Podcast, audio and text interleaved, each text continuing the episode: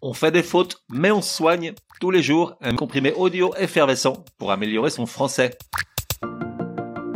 Comprimé numéro 52, WAR O-I-R ou WAR O-I-R-E. La bonne terminaison tu choisiras.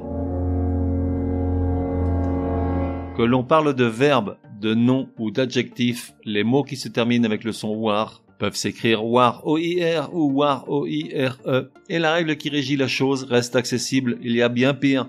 Le problème, une fois de plus, ce sont les exceptions. Celles-là, il faut les connaître par cœur.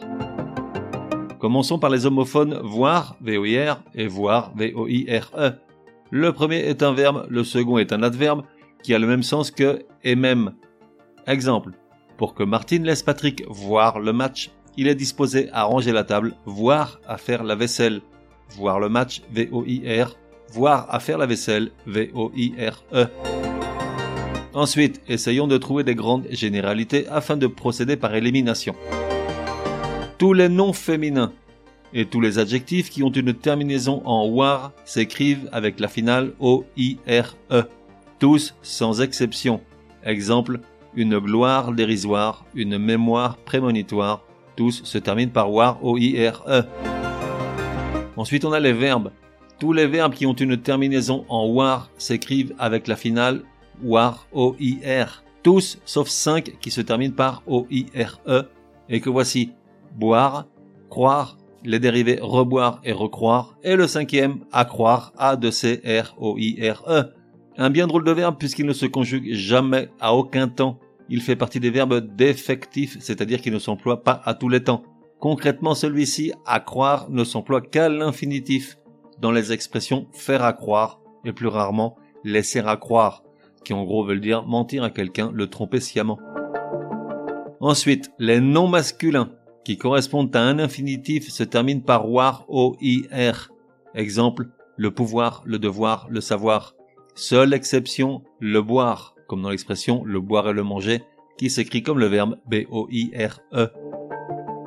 Enfin, on arrive aux noms masculins qui sont dérivés ou non de verbes par suffixation.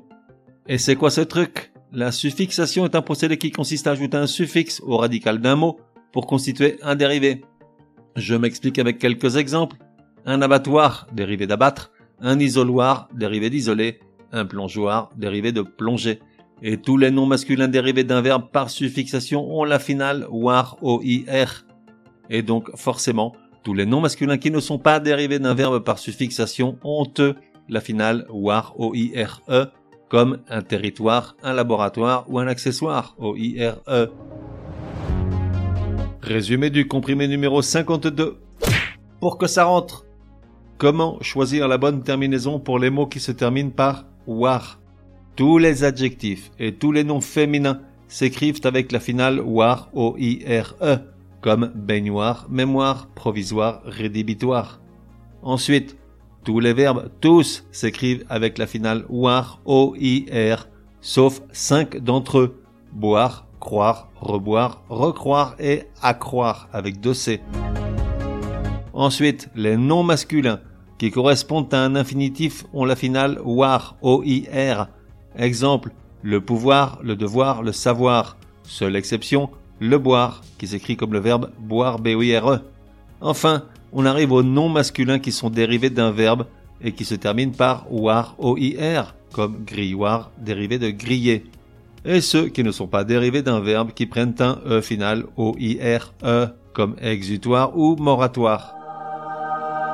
On fait des fautes, mais on soigne, te donne rendez-vous demain pour un nouveau comprimé super fastoche. N'oublie pas de t'abonner au podcast pour ne laisser passer aucun comprimé. Et si tu es de bonne humeur, merci de laisser un chouette commentaire. Certaines applis de podcast le permettent.